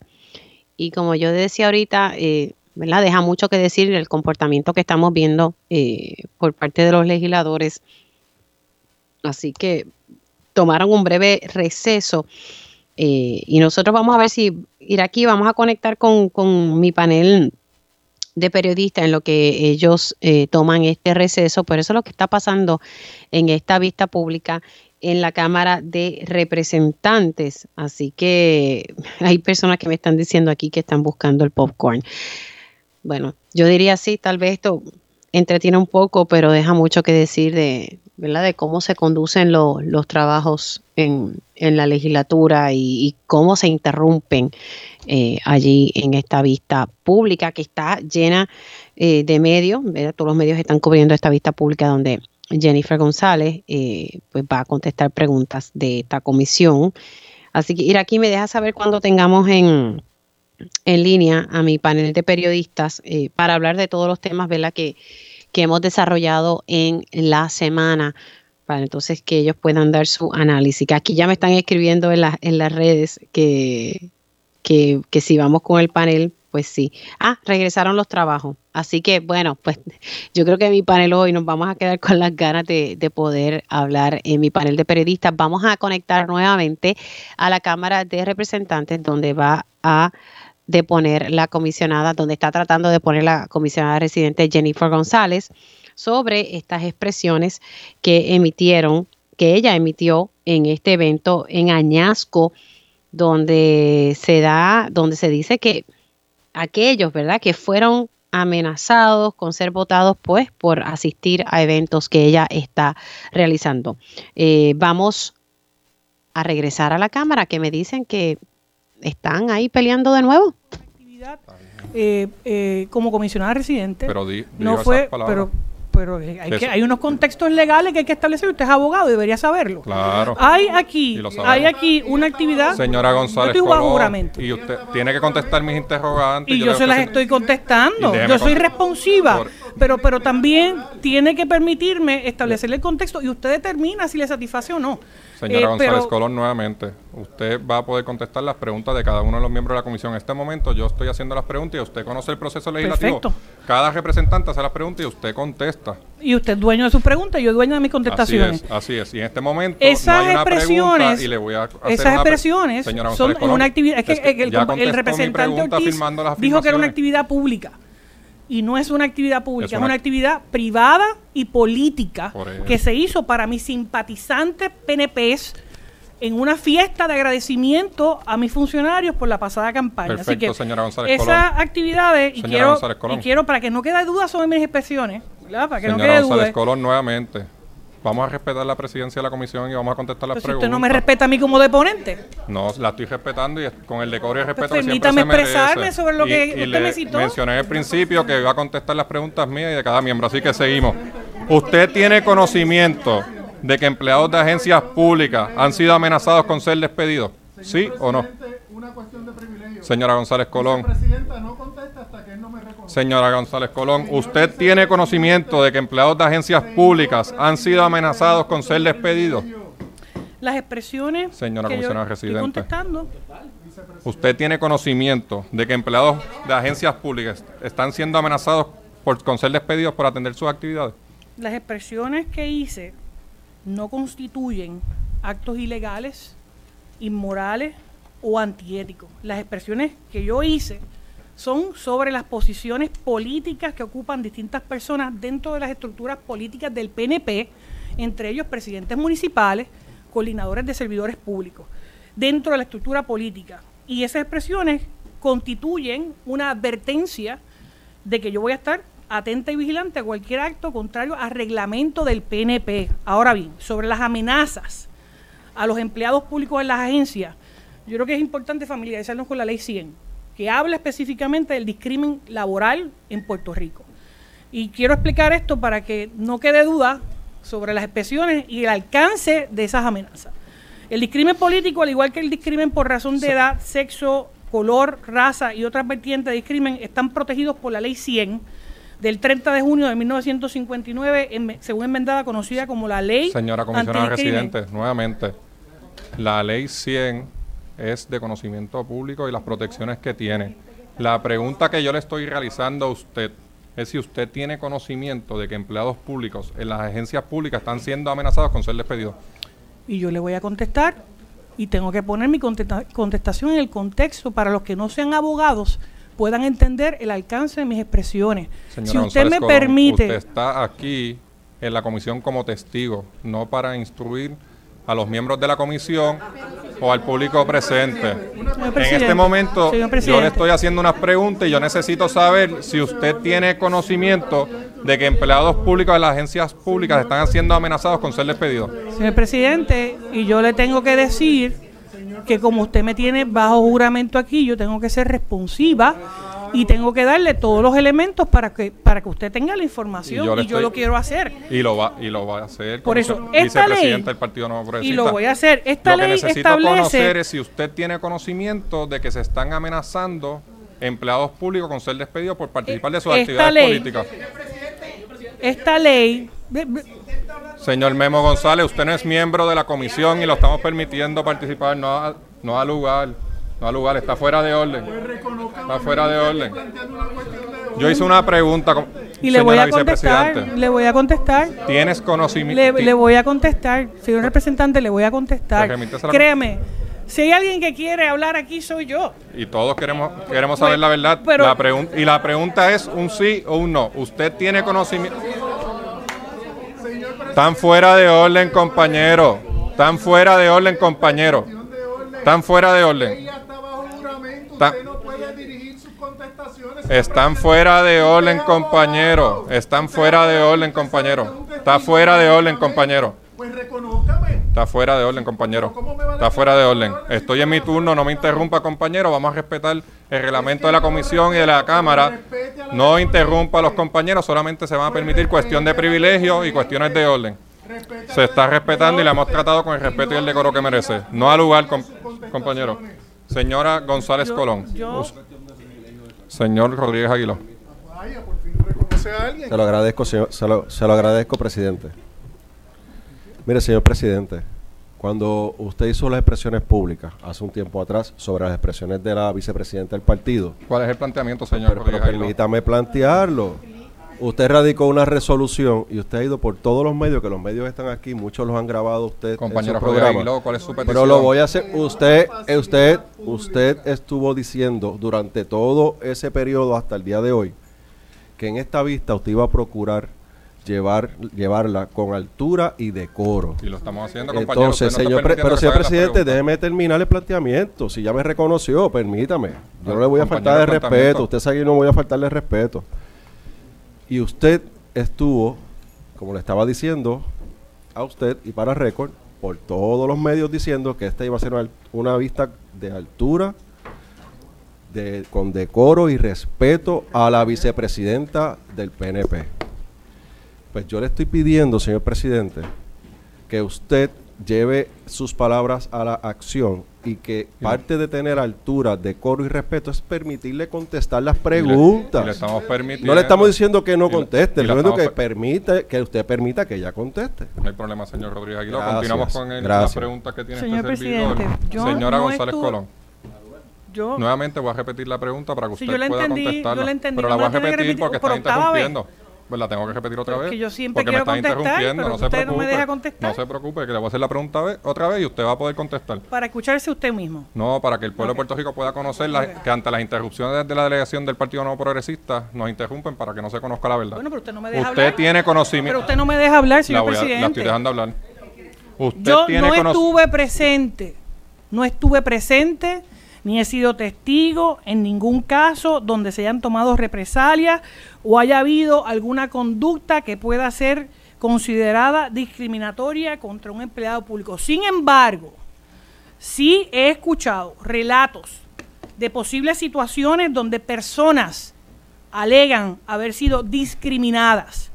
Y mi recomendación a ellos siempre ha sido que si una persona entiende que ha sido víctima de un posible discrimen en cualquiera de sus modalidades, busque una asesoría legal, proceda como corresponde en derecho, que eso va desde el foro administrativo, el foro legal, el foro de una demanda. La Asamblea Legislativa no es el foro para vindicar el derecho de ninguna persona discriminada, es el tribunal y la ley 100, que usted conoce, pero quizás el pueblo de Puerto Rico no, establece que el único procedimiento lo establece el tribunal para ordenar al patrono reponer en su empleado, en en su empleo al trabajador y que cese el desista y desista el acto de que se trate.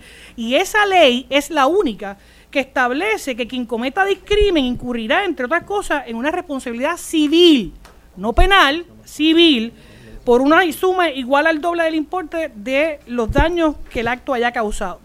Por eso, el remedio principal que tiene una víctima de cualquier discrimen por la ley 100 es presentar una demanda por discrimen al amparo de esta ley, por lo que resultaría para mí eh, imprudente comentar cualquier caso que pueda estar en su día presentado en una demanda en un tribunal. Y yo no voy a dejarle los derechos a una persona que eh, tiene un derecho de privacidad, un derecho de intimidad reconocido por nuestra constitución a presentar una causa de acción que entienda no solamente PNP, popular o cualquier empleado Cualquiera. público. ¿Usted tiene conocimiento de la ley 115? Refresqueme. La ley 115 indica que los procedimientos, si se invita a un testigo que ha sido discriminado, se puede dar la potestad de esta Asamblea Legislativa de protegerlo, al igual que en los casos judiciales. Y por eso es que estamos haciendo las preguntas del día de hoy, porque usted en esa afirmación ha dado pie a afirmar que hay unas amenazas ocurriendo en el gobierno de Puerto Rico contra empleados públicos con ser amenazados de ser despedidos. Y nuestra intención, que me imagino que debe ser igual que la suya, es proteger a estas personas y, saber y si cómo, está ¿Y ocurriendo. cómo esta legislatura puede proteger a un Señor- empleado discriminado? Señora González Colón. Al alcance de la ley que usted acaba de leer. la- las preguntas la, la va, Pero para- para la va que a me oriente, haciendo este servidor. No se preocupe. No, no me preocupo porque por eso ¿Usted estoy tiene aquí. conocimiento de quiénes han llamado a los empleados de agencias públicas para amenazarlos con ser despedidos? Acabo de decir que no he sido testigo ni he estado presente en ninguna de las acciones que puedan constituir eso, que he escuchado el relato de personas que han hecho alegaciones sobre estas eh, supuestas acciones. ¿Usted tiene conocimiento de qué empleados de agencias públicas han sido víctimas de amenazas con ser despedidos? Vuelvo y le repito, yo he recibido, no solamente en esta actividad, de la actividad del 28 eh, de enero, sino recientemente esta semana tuve otra actividad donde me reuní con servidores públicos y allí varios funcionarios también hicieron expresiones sobre lo que ellos alegan son sus causas de acción sobre posibles casos de discriminación. ¿Por qué digo posibles? Porque a mí no me consta. Yo no estuve cuando recibieron o no recibieron alguna llamada o alguna notificación. Esos son derechos y causas de acción que tienen que presentar cada uno de estos empleados. Yo no he sido discriminada en- en mi empleo. Así que le corresponde a todos estos empleados y me imagino que hay algunos de ellos aquí hoy. Así que usted ha hecho un llamado público a que los empleados acudan a su comisión. Sin embargo, mi recomendación a esos empleados es que acudan al tribunal y que acudan al foro correspondiente para que puedan vindicar sus derechos. Le pregunto, usted continúa hablando de discrimen. ¿Usted conoce las personas que han sido amenazadas con ser despedidos de las agencias públicas por acudir a sus actividades políticas? Si hubiera estado en mi actividad el 28 de, enero eh, y el video se hubiera presentado en el contexto de lo que se discutió allí, hubo personas que mientras yo hacía mi alocución hablaban de estas supuestas amenazas. Eh, y a base de eso es mi respuesta. Claro, es muy cómodo poner solamente una sinopsis de un video que no refleja el resto del, del video, eh, de una actividad política, privada, eh, en la que una persona hace una confidencia y no me autoriza a mí a divulgar sus nombres o sus causas de acción. Como parte de la celebración de la actividad, usted o su equipo de trabajo recopiló un registro de las personas que asistieron. Estamos hablando de actividad del PNP. ¿Usted quiere firmar parte del PNP? Le estoy haciendo una pregunta que si usted o su equipo de trabajo recopiló un registro de las personas que asistieron a la actividad. Yo, yo no sé si la intención de esta comisión es trabajar en mi campaña política o conocer cómo yo hago mi campaña política como comisionada residente o vicepresidenta del PNP y no sé si esa información usted la va a usar para su candidatura, así que yo no podría contestar esto en este momento. Señora González Colón, usted indicó que las personas que le comunicaron a usted la información de que estaban siendo amenazadas participaron de esa actividad y se lo estaban comunicando usted. ¿Usted o su equipo de trabajo tenía un registro para los presentes de esa actividad? Desconozco porque había mucha gente. Señora González Colón, le voy a solicitar al, al equipo de grabación que por favor ponga la foto, no recuerdo el número, no, que, que tiene el número allá, la foto número 4.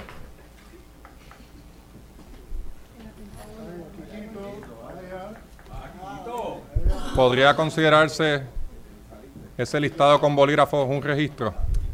Pues, desde aquí no veo, pero no sé si son parte de una rifa, no sé eh, si son los que recibieron la tarjeta de Navidad, eh, no sé si son los eh, líderes eh, de organizaciones, tenía un torneo de domino, no sé si es la inscripción para el torneo de domino, así que, eh, señor representante, ¿Qué, qué personas pueden conocer si eso, ese listado que se enseña en esa foto es un registro de los miembros presentes en su actividad, si son parte del torneo de dominó, si son parte de otras actividades que usted tenía ese día. Yo, yo estoy aquí al amparo de la resolución 917 que habla de casos de discrimen. Usted está haciendo preguntas políticas sobre mi función política, de mi campaña política y específicamente del PNP. Señora- Así que esas preguntas las podemos hacer en cualquier eh, debate Colón. público cuando quiera, no bajo juramento, Señora eh, para Colón. ayudarle mis estrategias de campaña. No, señora González Colón. ¿Usted quiere mi mailing político también? En todo momento. Yo le he hecho las preguntas de que si usted o su equipo de trabajo tenía un registro de los asistentes. Usted se negó a contestar. Yo No, no, no, yo no me negué. contestó- yo no me negué. Yo dije que desconozco si hay un registro. No tergiverse mis palabras. Yo estoy bajo juramento, usted no. y- no tergiverse mis en e- expresiones. en esos momentos le enseñé una foto de donde aparece un listado, posiblemente con nombre, y le hice la pregunta de si, es, de si esos papeles pudieran ser un registro de los asistentes. Y le contesté que desde aquí no puedo verlo, que yo no manejo mesas de registro, que yo personalmente no me siento porque estoy saludando a la gente, hablando con la gente, sacándome fotos con la gente. Y si usted quiere saber cómo funciona mi campaña política, yo no le voy a dar detalles de cómo mi campaña política opera. Pero los asistentes de esa actividad le comunicaron a usted que están siendo amenazados en el gobierno para ser despedidos si acudían a su actividad. ¿Eso se lo comunicaron a usted? Ya yo contesté esa pregunta. ¿Puede repetirla? La contestación. Le hice una pregunta. Hago una recesa, escuche la transcripción y sépala. Ya yo, ya yo contesté esa Señora pregunta. comisionada residente, le estoy haciendo una pregunta. Ya la contesté. Respete la presidencia de la Lo comisión. respeto, usted no me está respetando a mí. No, siempre le he respetado y el decoro y respeto ha estado ahí. Ya contesté la pregunta. Le estoy solicitando nuevamente que si los asistentes a su actividad le comunicaron si estaban siendo amenazados por acudir a su actividad. Ya la contesté. Señora comisionada residente, nuevamente. Ya la contesté. Ya la contesto. Señor Johnny Méndez. La, la vicepresidenta del partido ya le contestó la pregunta. Ya sería repetitivo. Los miembros de la comisión señor podemos... Johnny Méndez. pero déjeme terminar, señor presidente. Ya, ya hizo su petición. Podemos... No, yo no he hecho ninguna petición. Yo lo que estoy es diciendo que recuerde que la comisionada está bajo juramento. Eso es una pregunta que ya contestó. Y seguir, y usted que quiere descubrir la verdad, seguir patinando en lo mismo no adelanta nada. Ya ella contestó esa pregunta. Y me reafirmo en lo que dije, en las expresiones. Perfecto. ¿Usted le comunicó, comunicó directamente al gobernador sobre los actos de amenaza y persecución política que estaban ocurriendo? No, porque no me constan, como lo he dicho públicamente. ¿En algún momento el gobernador se comunicó con usted directamente o indirectamente para indagar sobre los actos de amenaza y persecución política que usted denunció en su actividad? Mi actividad privada, ¿En su actividad? ¿En la actividad de la que estamos hablando? privada, sí, lo que pasa es que hay una percepción de que esto es una actividad pública, esto es una actividad privada, y la realidad es que no, No se comunicó con usted. No, hablamos de muchas cosas. Ni tercero. Hablamos de muchas cosas. Ni terceros De- se han ¿Usted quiere saber mis comunicaciones con el gobernador? No, solamente le estoy preguntando sobre la situación de las amenazas que usted afirmó en su discurso. Más nada. ¿Usted le comunicó al secretario de Justicia o al Departamento de Justicia los actos de amenaza y persecución política que usted afirmó en el video? Usted es abogado y sabe que yo no he sido víctima de crimen y por lo tanto no tengo información porque no estuve en el momento que se hicieron amenazas o, actitud- o actos de discrimen, como dije hace unos minutos atrás, y ese derecho solamente lo puede invocar la persona que ha sido víctima de discrimen a través del foro administrativo o una demanda. Así que aquí personas me hacen unos relatos de sus experiencias a los que yo les recomiendo que acuda al foro pertinente que, que compete en derecho. Pues la contestación es que no. La, el Departamento de Justicia o el secretario de Justicia, Domingo Emanuel, se ha comunicado con usted para indagar sobre las amenazas de empleados públicos que usted afirmó en su discurso. No, ¿Usted le comunicó al director de ética gubernamental o a la oficina de ética gubernamental los actos de amenaza y persecución política que usted afirma en su discurso? ¿por qué tendría que hacerlo? No, yo le estoy haciendo la pregunta, Y yo señor. le estoy Me está faltando el respeto. Me está faltando el respeto. Yo le estoy Perdón- haciendo unas preguntas. perdóneme, Respete per- las preguntas de los compañeros Perdona que se ofenda tan fácilmente, señor presidente. Eh, yo estoy aquí diciendo que he recibido información y relatos de personas que han hecho sugerencias en actividades privadas, políticas, que pudieran ser alegaciones de posibles actos de discrimen de, posibles de actos delito. de amenaza, de posibles actos de amenaza. Y como usted abogado sabe, yo no he estado ahí, yo estoy recibiendo una información de un tercero.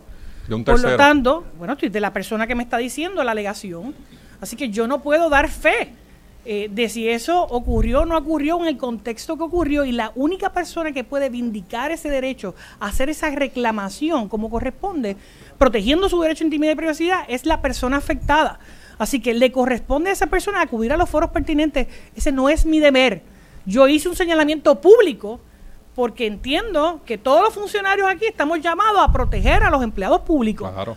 Y por Por eso hice, hice, no parecería, y por eso hice la expresión para que se sepa que habemos gente vigilante y que vamos a recomendar a que las personas puedan eh, seguir su causa de acción según la ley. Nuevamente, le voy a preguntar, ¿usted le comunicó al director de la Oficina de Ética Gubernamental o a la oficina sobre los actos de amenaza y Ya persecución política que usted afirmó? Ya le contesté.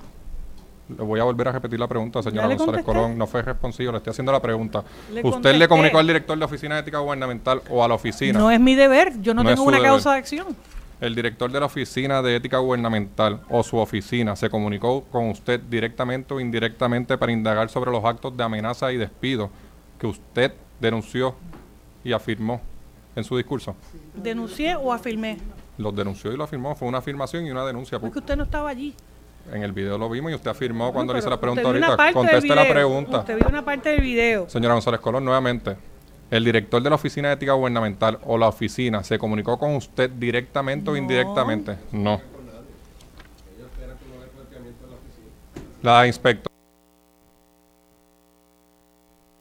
general o la, o la oficina del inspector general Se la voy a hacer más fácil. Ningún oficial, ninguna agencia de gobierno, federal o estatal. federal o estatal, ninguna, ninguna me ha hecho ninguna pregunta sobre ese sentido porque saben que no soy testigo y no tengo información de primera mano de ninguna acción que pueda conllevar delito a base de la ley 100.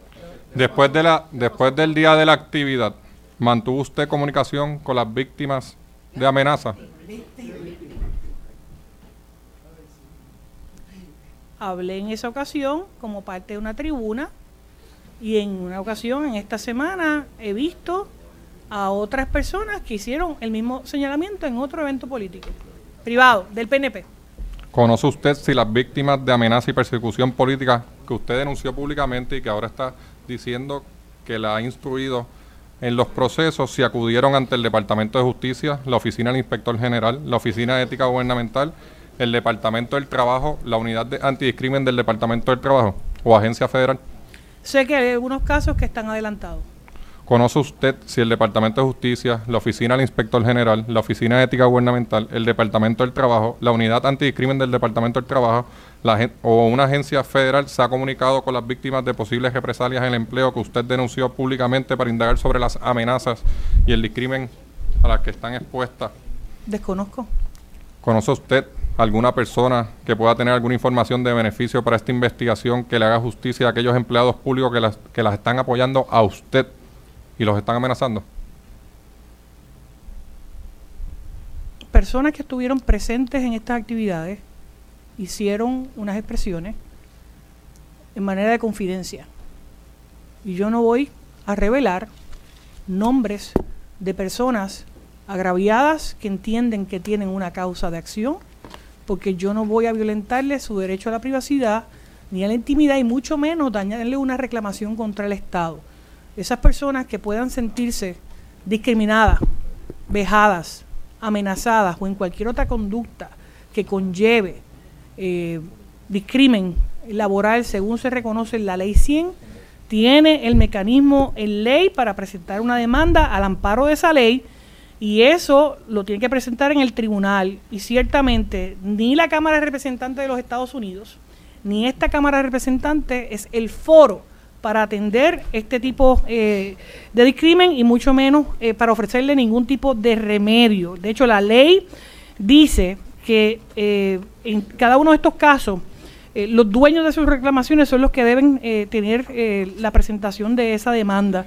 Yo sí puedo, sin embargo, compartirle un caso que ya es público, ¿verdad? Que, que se ha resuelto en el tribunal de discrimen político.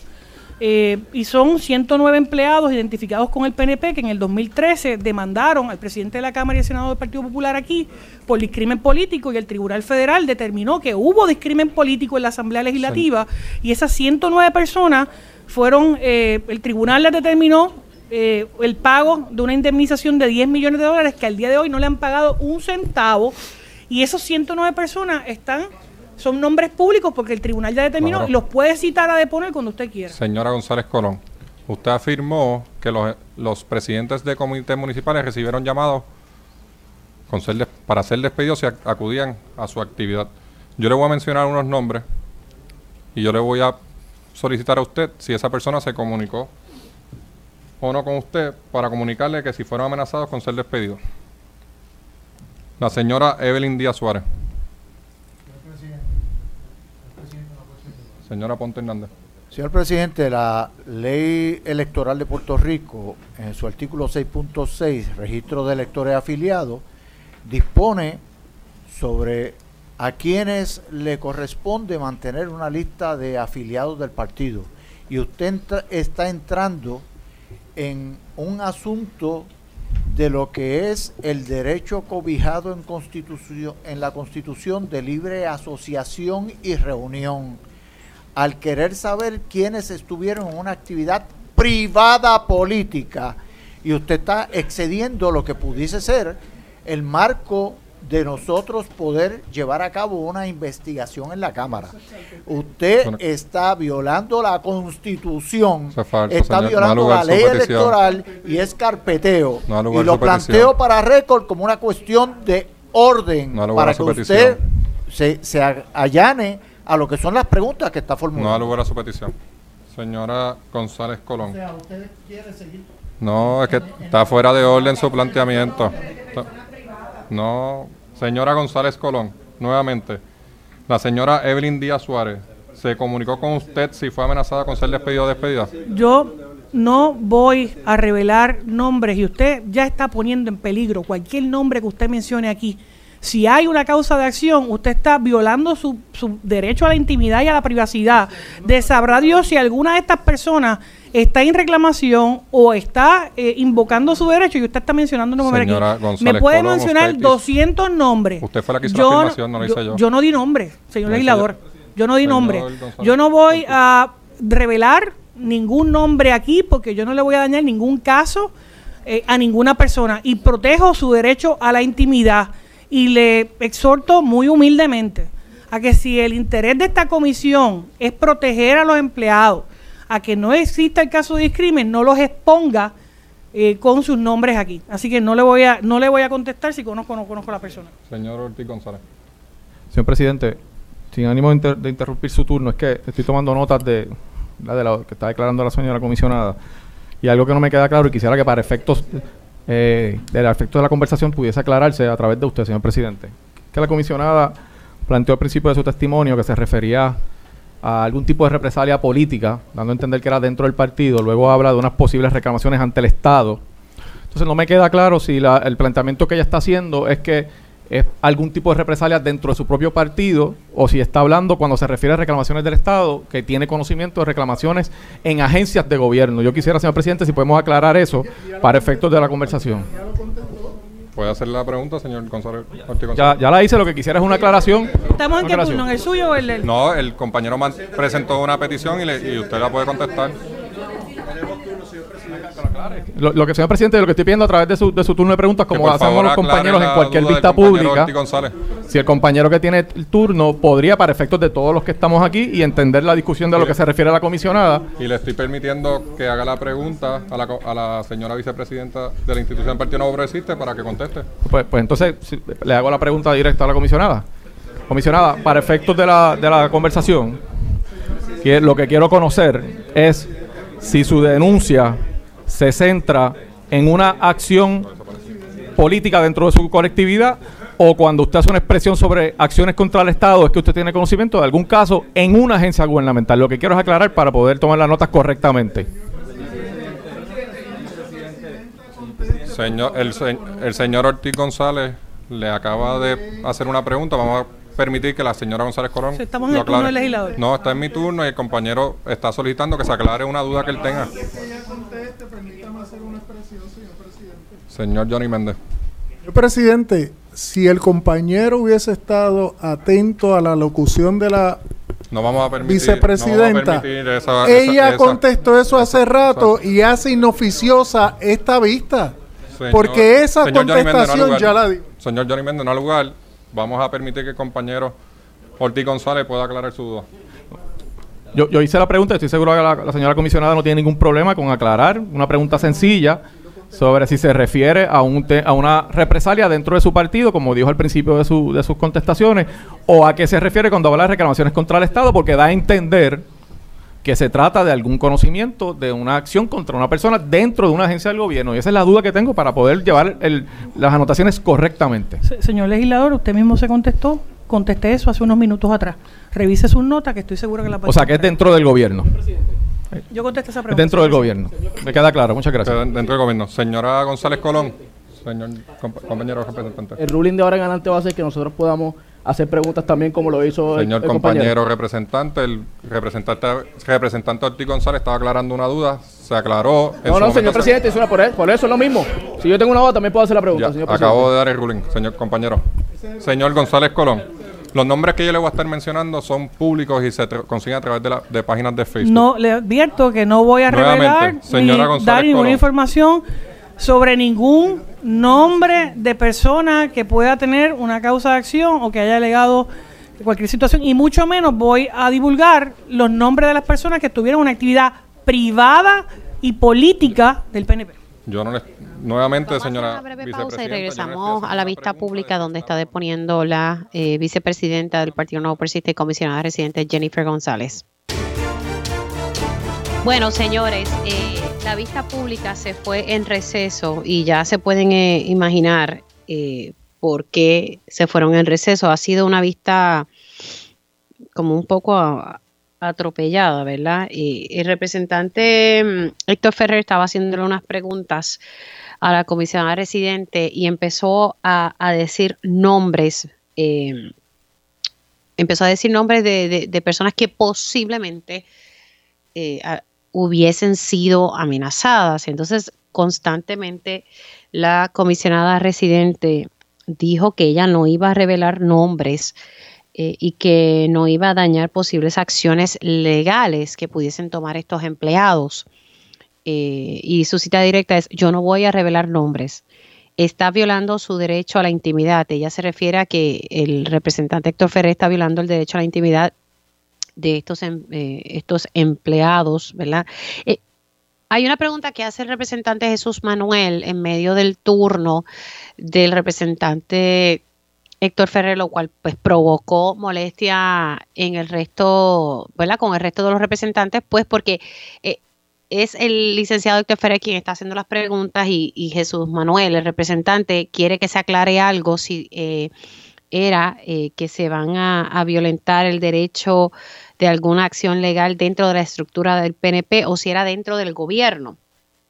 Así que eh, la comisionada dijo, ya yo contesté eso, verifiqué sus notas, le dijo al representante Jesús Manuel, eh, busqué bien sus notas y nada, quedó constado en el récord, no porque ella lo dijese, sino eh, pues, pues ellos entendieron que era dentro del gobierno. Pero bueno, ella al principio de su alocución dejó claro eh, que, estas eh, posibles amenazas de las cuales ella no tiene conocimiento directo, ella fue clara en eso, ella dice que no ha tenido, eh, no estuvo presente ni ha sido testigo, sí ha escuchado relatos que le han dicho a ella en estos eventos eh, políticos que ella ha realizado. Y ella al principio dijo que era dentro de la estructura política, o sea, del Partido Nuevo Progresista. Eh, así que hay que, hay que tener, hay que ver si fue, como ella dice, dentro de esa estructura política o si ella tam- también tiene conocimiento de, otras amenazas. Así que ahí estaban como que en, en esas. Déjenme ver si ya me han dicho que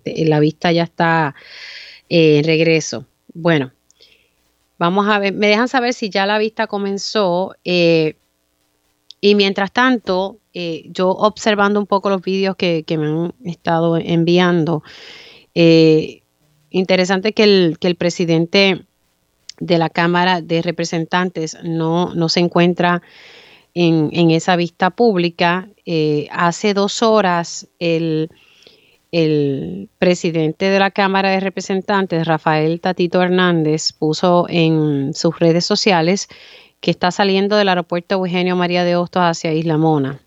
Hoy vista ocular de la Comisión de Recursos Naturales de la Cámara de Representantes. Así que está en, en otro compromiso de la Cámara de Representantes con, con varios eh, legisladores del Partido Popular Democrático que están en esa vista. Así que si usted no está viendo al presidente de la Cámara de Representantes, eh, Rafael Tatito Hernández, pues está en una vista ocular de la Comisión de Recursos Naturales de la Cámara de Representantes. Si la sala de, audiencia, si, viendo aquí el vídeo de esas audiencias 1 de la Cámara de Representantes, pues eh, tiene la mayoría del Partido No Progresista, representantes del Partido No Progresista allí.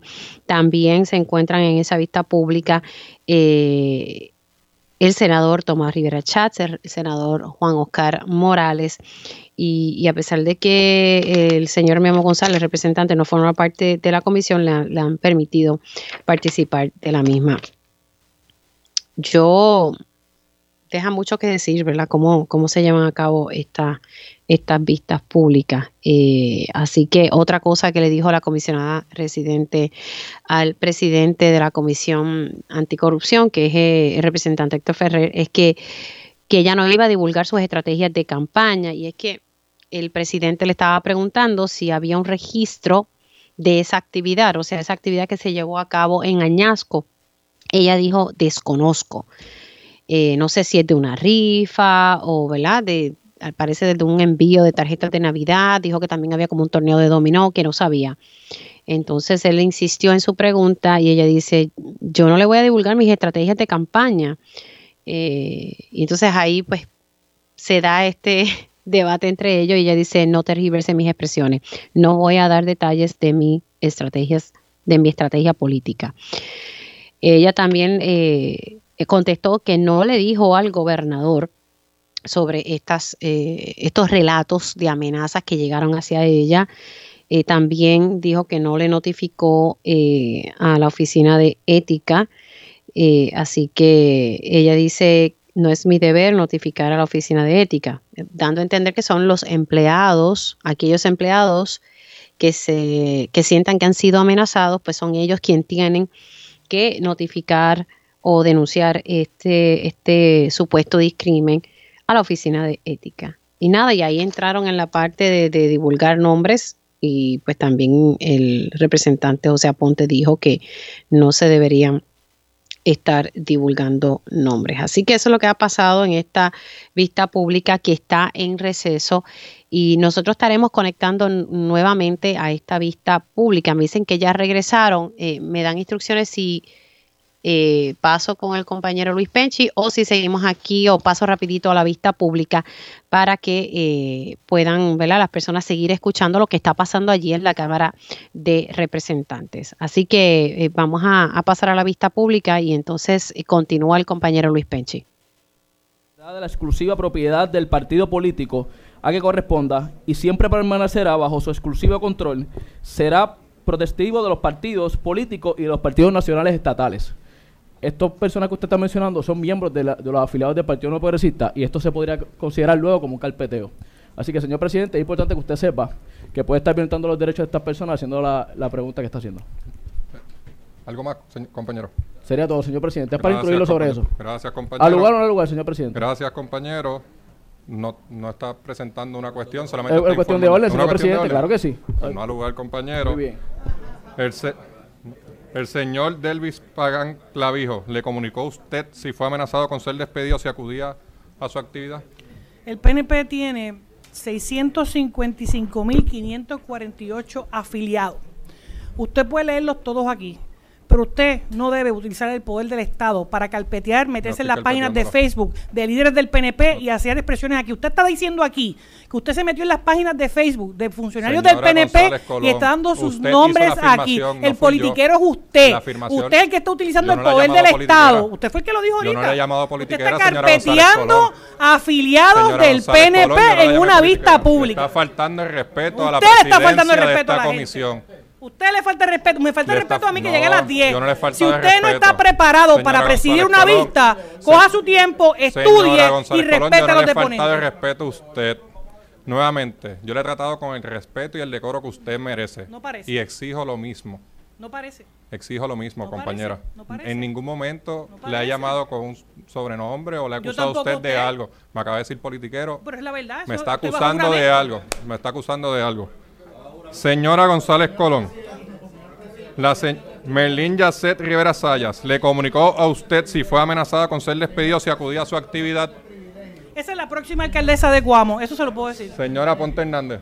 Señor presidente, una cuestión de privilegio. Señora Ponte Hernández. Señor presidente, lo invito a que se retracte y evite continuar dando nombres. Está en una violación al código electoral de Puerto Rico, es una violación a la constitución de Puerto Rico y se expone inclusive a que no lo tome como amenaza, sino como advertencia a un planteamiento ético por estar violando la constitución y las leyes de Puerto Rico en lo que es el derecho a la libre asociación y, libre reunión de toda persona. la dignidad del ser humano es, inviolable. y usted está violando la dignidad del ser humano al estar exponiéndolo en una vista pública los aspectos privados que pueda ejercer cualquiera de ellos. Señora González, no ha lugar su petición, señora González Colón. La señora Merlín Yacet Rivera Saya le comunicó a usted si fue amenazada con ser despedida si acudía a su actividad.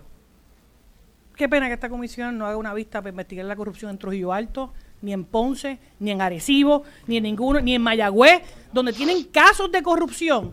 Y esta este, esta Cámara no ha atendido ninguno de esos señalamientos, aun cuando en pleno eh, enmiendas que se trajeron para que se incluyeran como parte de esto. Pero hay mucho tiempo y espacio para meterse en Facebook y buscar las páginas de afiliados al PNP para exponerlos aquí.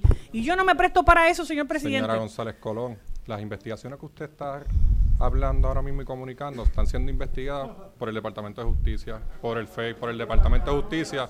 Y si esta comisión investiga, puede poner en peligro esas investigaciones. Hay una que están adjudicadas ya. Nuevamente, señora González Colón, Andrés Formal Méndez, ¿le comunicó a usted si fue amenazado con ser despedido si acudía a su actividad? Ya le dije que no le voy a contestar.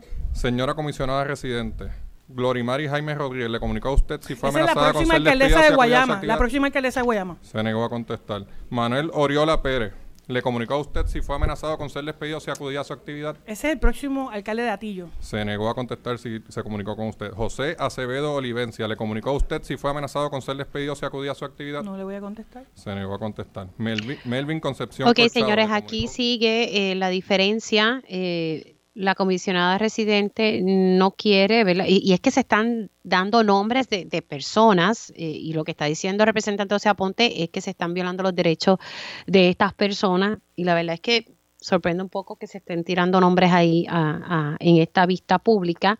La comisionada residente dice que, que el representante Héctor Ferrer no debe usar su poder para carpetear afiliados del, del, del PNP y le dijo politiquero, se le dijo el politiquero es usted. Vamos a, continuar en esta vista pública, pero oficialmente le paso el batón al compañero Luis Penchi.